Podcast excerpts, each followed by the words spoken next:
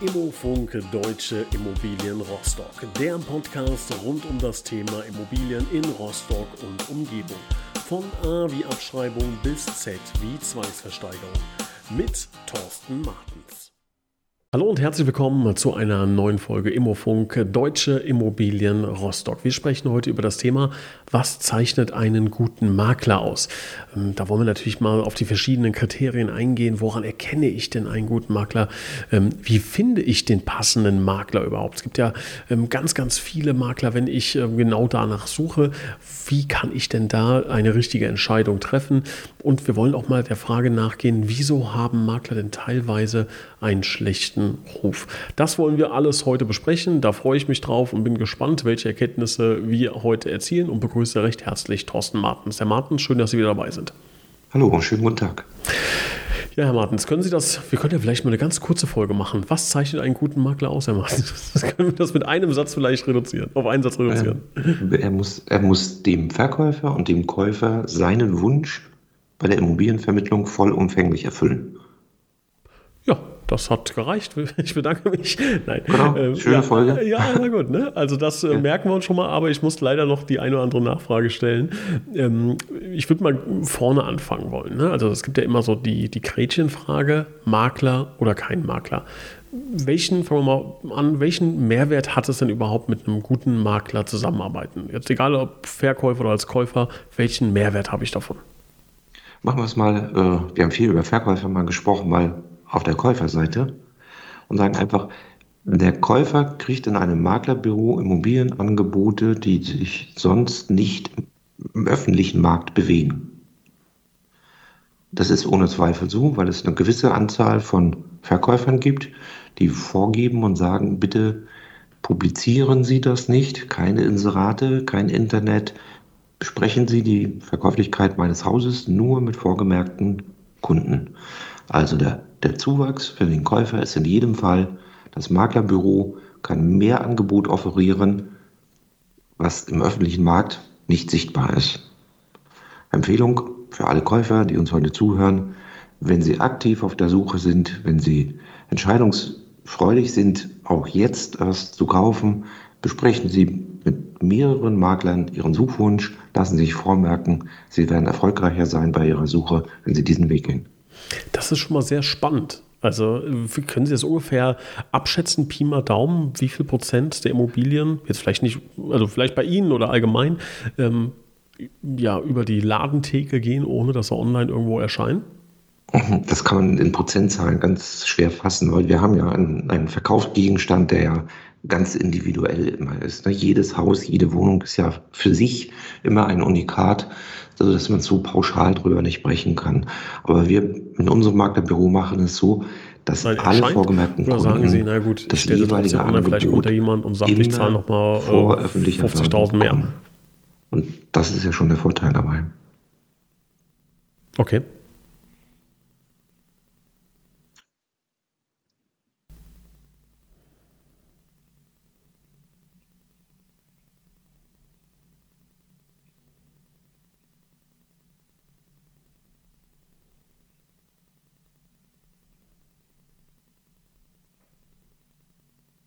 Nein, das passt so. Für mich ist das in Ordnung. Ich will hier zum Abschluss und ich möchte nicht, dass das Haus durchs Netz geht, mhm. beispielsweise. Das ist übrigens auch für den Käufer ja ganz interessant, dass die Daten zu der Immobilie, die er mal kauft, mit Innenfotos und Grundrissen und so weiter, eben nicht so breit getragen sind im Netz. Es gibt ja auch Menschen, die mit bösen Absichten unterwegs sind und solche Informationen sammeln. Mhm. Jetzt ist das ein Mehrwert, den ich gar nicht auf dem Schirm hatte, der mit Sicherheit sehr, sehr stark ist. Aber es wird auch noch andere geben, nehme ich an. Auf der anderen Seite ist es für die Verkäufer genauso.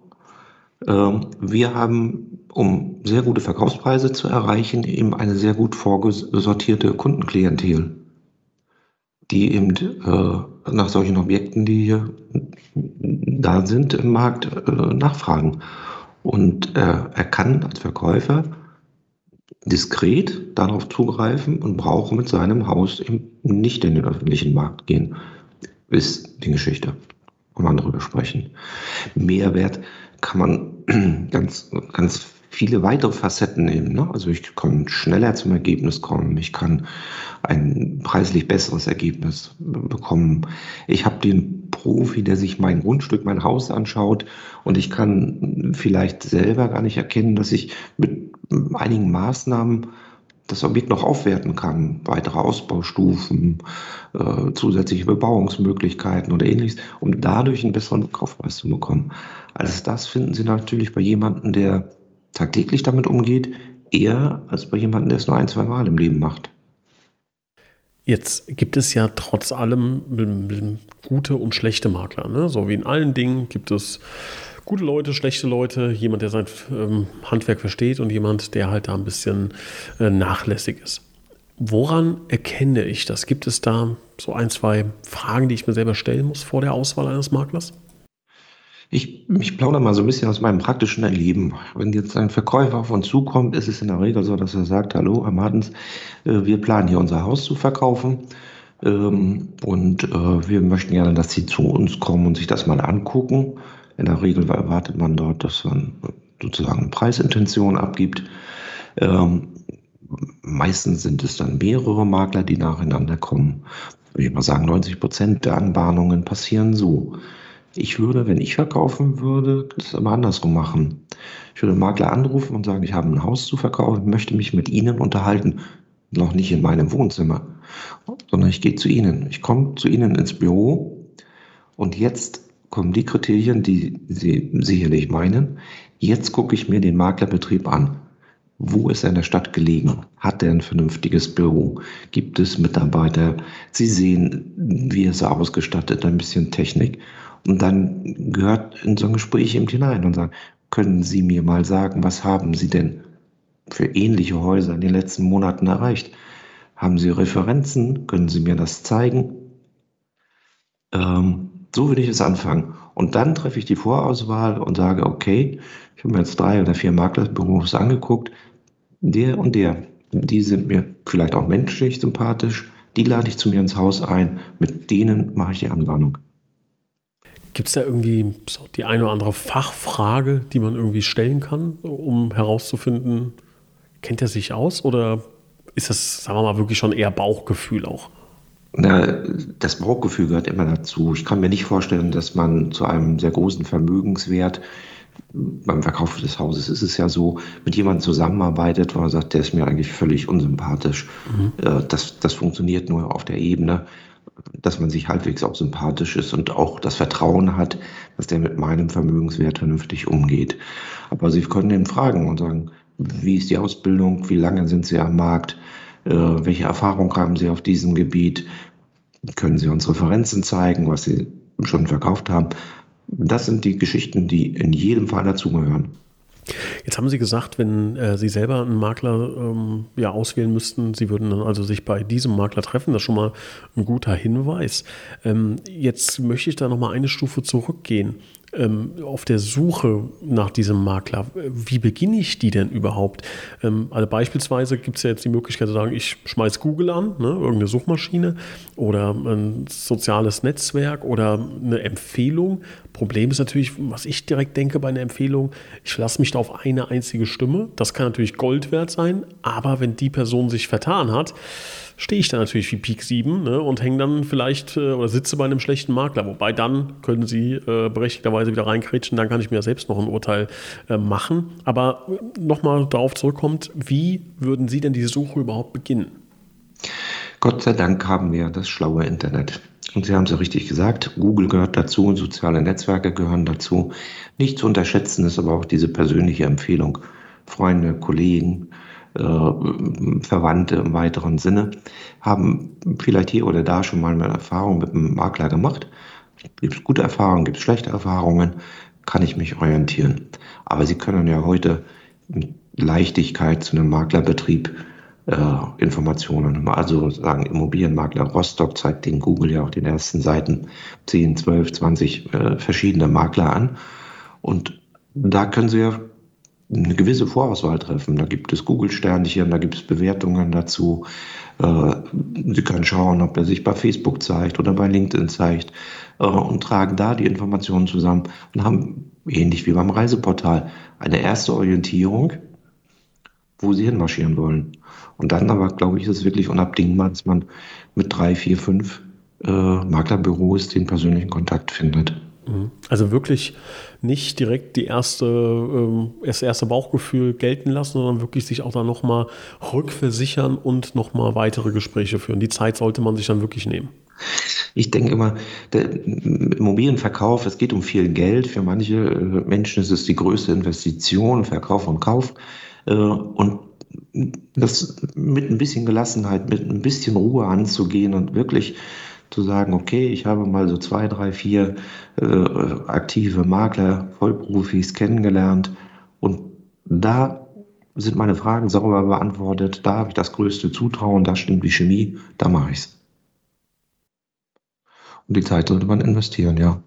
Also das, liebe Zuhörer, auf jeden Fall mitnehmen, ähm, sich nicht irgendwie hetzen und ähm, ganz schnell eine Entscheidung treffen oder aufs erste Bauchgefühl hören, sondern das ist, Herr Mahns hat das jetzt mehrfach betont, eine ganz wichtige Entscheidung. Da geht es um eine Menge Geld und da können auch ein paar Prozentpunkte schon einen ganz, ganz großen ähm, Ertrag oder Verlust bringen. Also da auf jeden Fall keine überstürzte Entscheidung treffen. Ähm, Herr Martin, jetzt lese ich ab und an, wenn ich ähm, selbst mal ähm, so das Auge schweifen lasse im Netz ähm, über, über Immobilienangebote, dann steht dann kein Makler und keine Ahnung, äh, sehe dann bei Maklern als Kommentare drunter, Makler sind die größten Betrüger der Welt. Ähm, woran liegt das, dass Makler so, ja, ein schlechter Ruf will ich nicht sagen, aber sagen wir mal polarisieren? Wie, wie, woher kommt das? Ähm, sagen wir mal so, der private Immobilienverkauf in Deutschland ist ja nicht an den Makler gebunden. Also ein Großteil von Immobilien, ich schätze mal vielleicht so ungefähr die Hälfte, die private, eigengenutzte Immobilien sind, werden grundsätzlich ohne Maklerbüros verkauft. Mhm. Und natürlich gibt es auch in unserer Branche äh, die sogenannten schwarzen Schafe, die dann in dem übrigen Markt ähm, vielleicht nicht ganz seriös, nicht ganz sauber, nicht zur Zufriedenheit ihrer Kunden arbeiten und dieser Ruf sich dann ein bisschen so im Markt hält. Das ist ein Bausteinchen, aber nicht der überwiegende. Also überwiegend ist es dann so, dass die Leute, die mit uns in Kontakt sind, auch die Dienstleistung, die wir liefern, auch wollen. Wenn die Entscheidung getroffen ist, Makler ja. Mhm.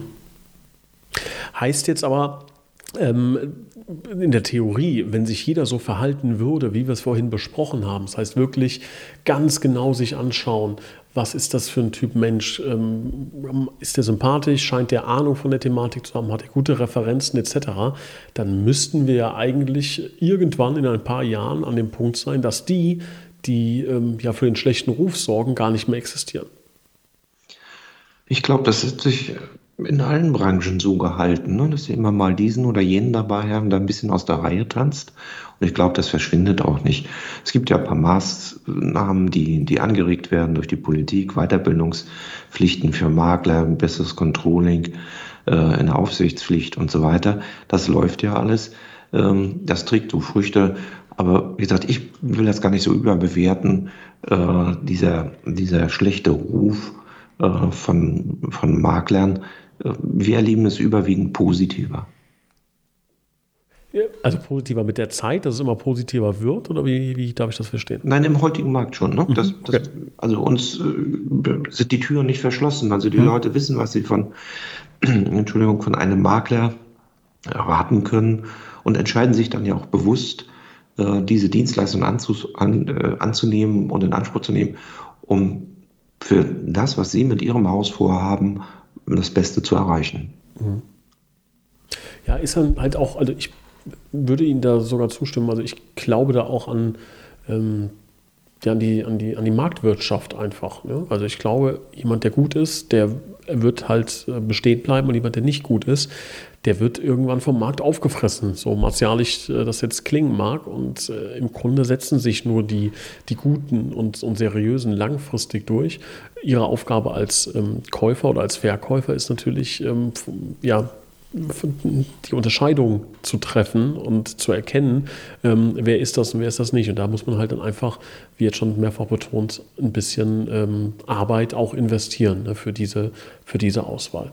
Richtig. Ähm, jetzt gibt es ja, ich stelle Ihnen mal zwei Makler ähm, gegenüber und Sie sagen, wenn Sie jetzt Käufer oder Verkäufer wären, zu wem Sie hinrennen würden. Ähm, Variante 1 ist Immobilienmakler seit 30 Jahren am Markt der andere ist seit einem Jahr am Markt.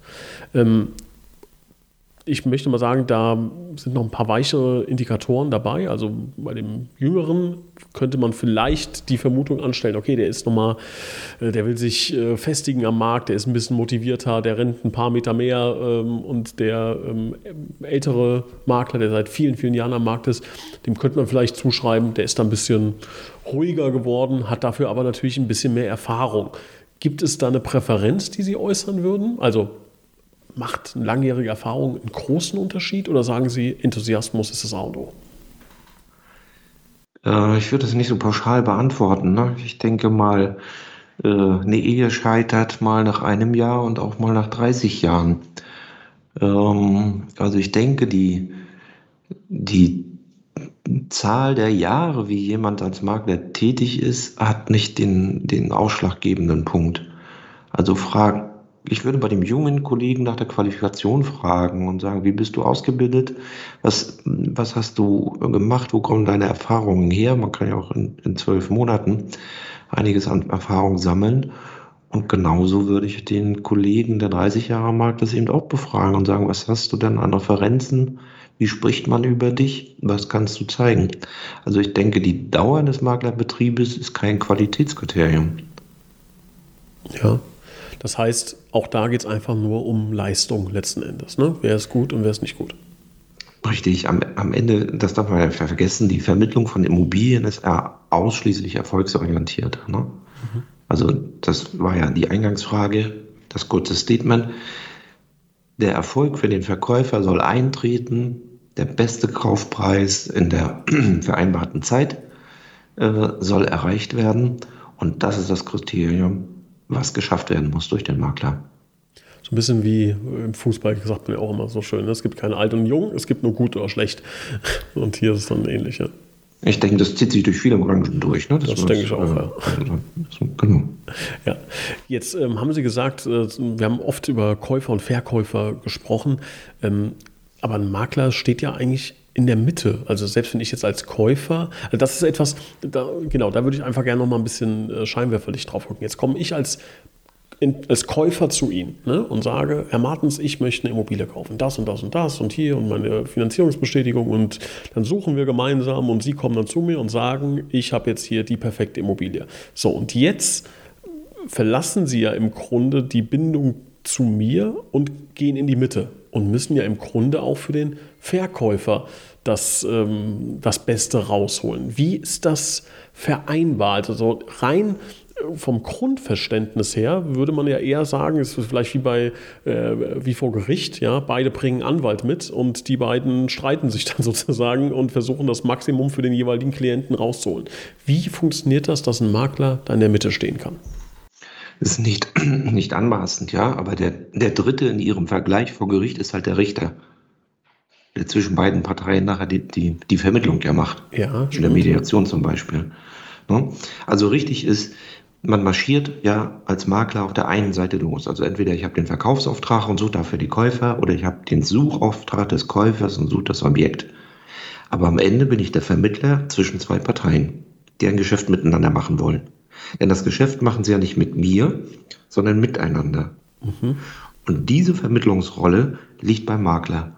Und häufig ist es eben so, dass der Makler Brücken bauen kann, die die beiden Parteien voneinander oder miteinander nicht geschafft hätten aufzubauen. Und beide kommen dadurch dann zum Abschluss des eigentlich von beiden gewollten Geschäftes. Und das ist die Vermittlungsleistung letztlich des Maklers. Ist nicht immer anstrengend, manchmal ist es alles ja entspannt und easy und die Parteien haben weitestgehend Übereinstimmung, kommen schnell zueinander. Aber es gibt viele Situationen, wo sie wirklich ernsthaft bis zuletzt daran arbeiten müssen, dass sozusagen der eine nachgibt und der andere nachgibt, bis dann so ein Grundkonsens zum Abschluss des Kaufvertrags gefunden ist. Ja, das haben sie, haben sie gut erklärt. Gutes, gutes Beispiel auch.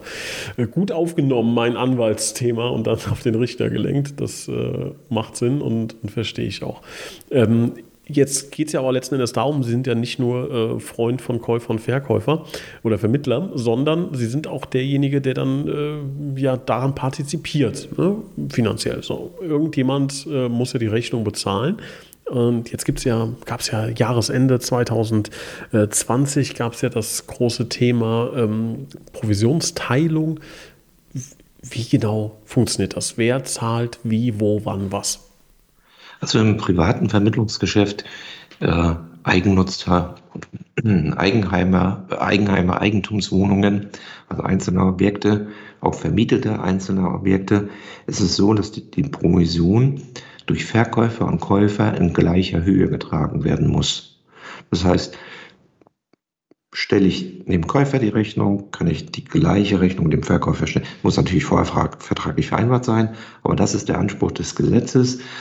Ähm, die, die Gesetzgebung möchte damit erreichen, dass der Käufer nicht der einseitige Zahler im Vermittlungsprozess ist und der Verkäufer gar nichts beitragen soll. Das ist erreicht. Das wird im Markt auch gut akzeptiert und von den Kollegen Maklern, aber umgesetzt, aber auch von den Privatleuten ähm, ist, denke ich, überhaupt keine Hürde.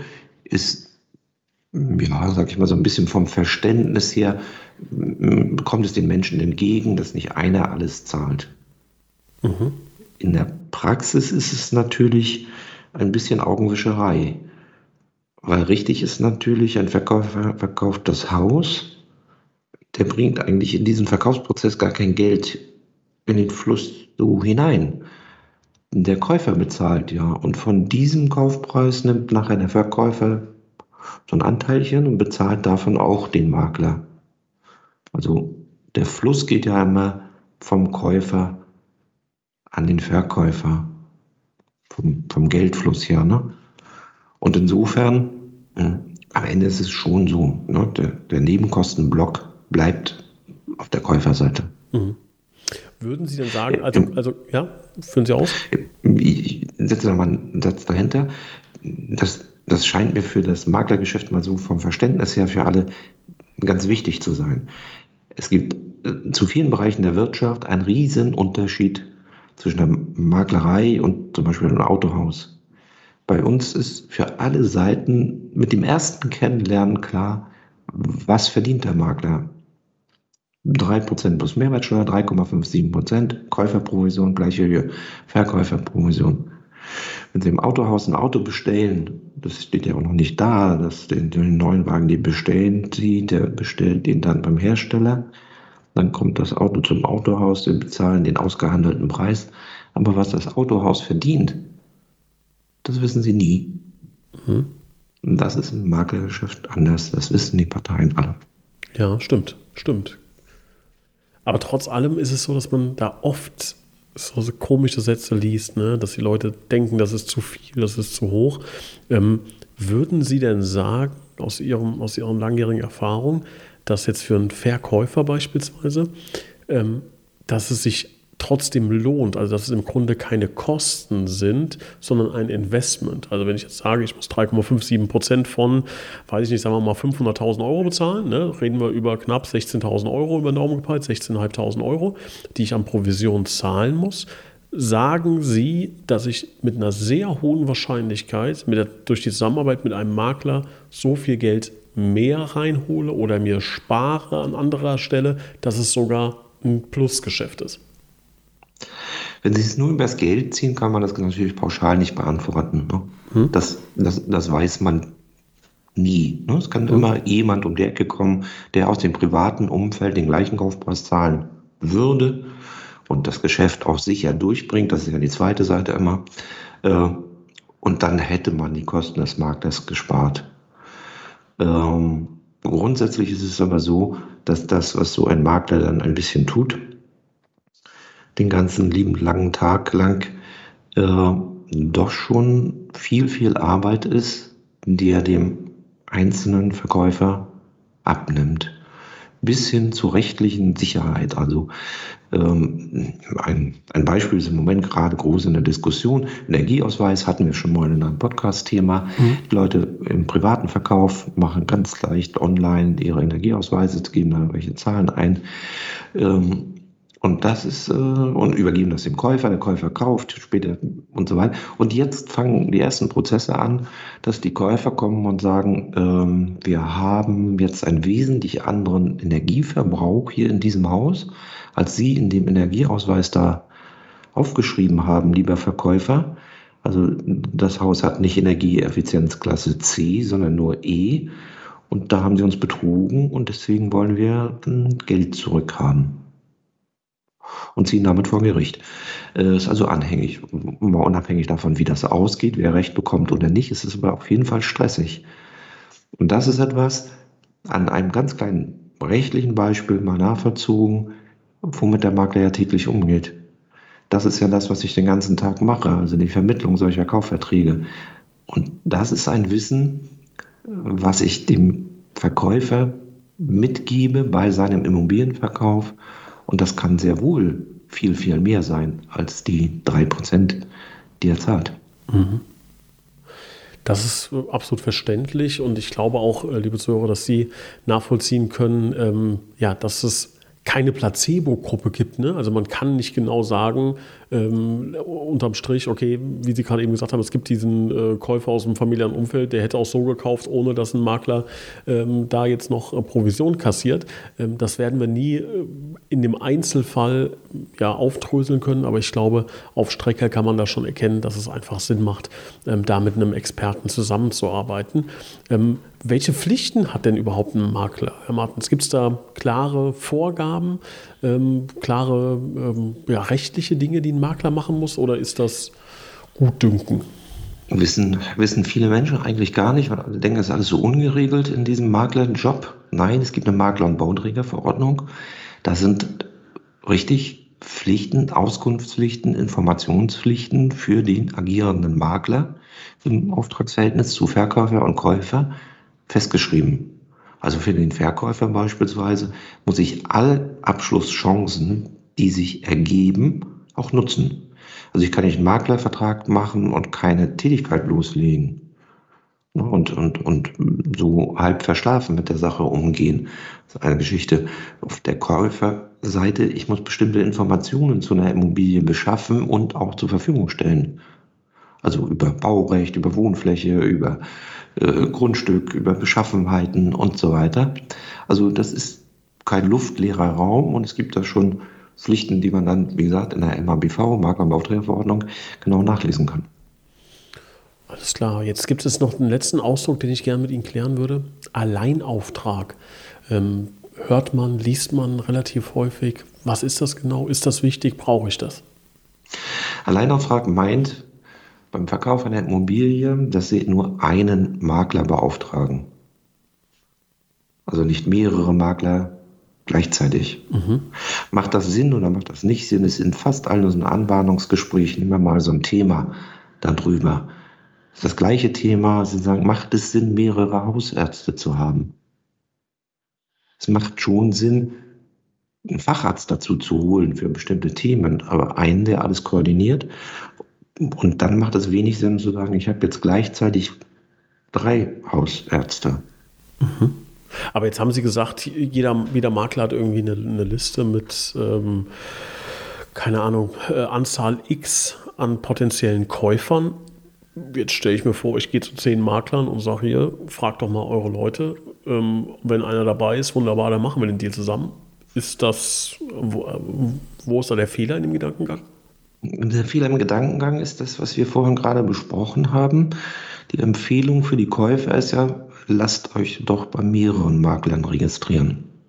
Und stellen sich einfach das Bild vor, äh, sie haben ein schönes Haus zu verkaufen und Die Käufer sind bei mehreren Maklern registriert. Nicht alle, aber einige. Es mhm. doppelt sich, es dreifacht sich und so weiter.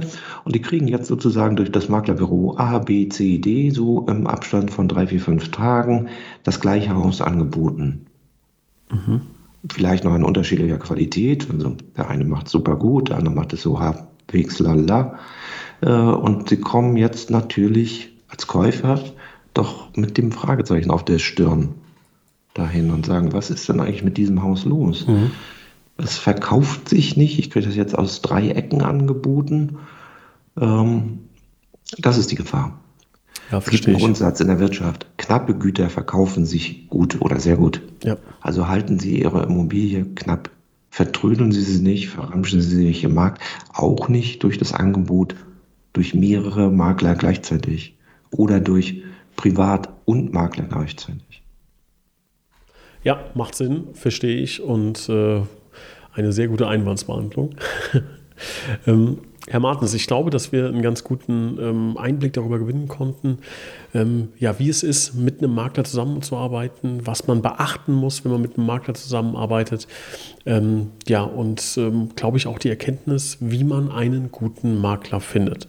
Ähm, ich bedanke mich da recht herzlich äh, für Ihre Einblicke, hat wieder Spaß gemacht und freue mich auf die nächste Ausgabe mit Ihnen. Ich freue mich auch. Vielen Dank. Dankeschön. Bis dahin. Tschüss.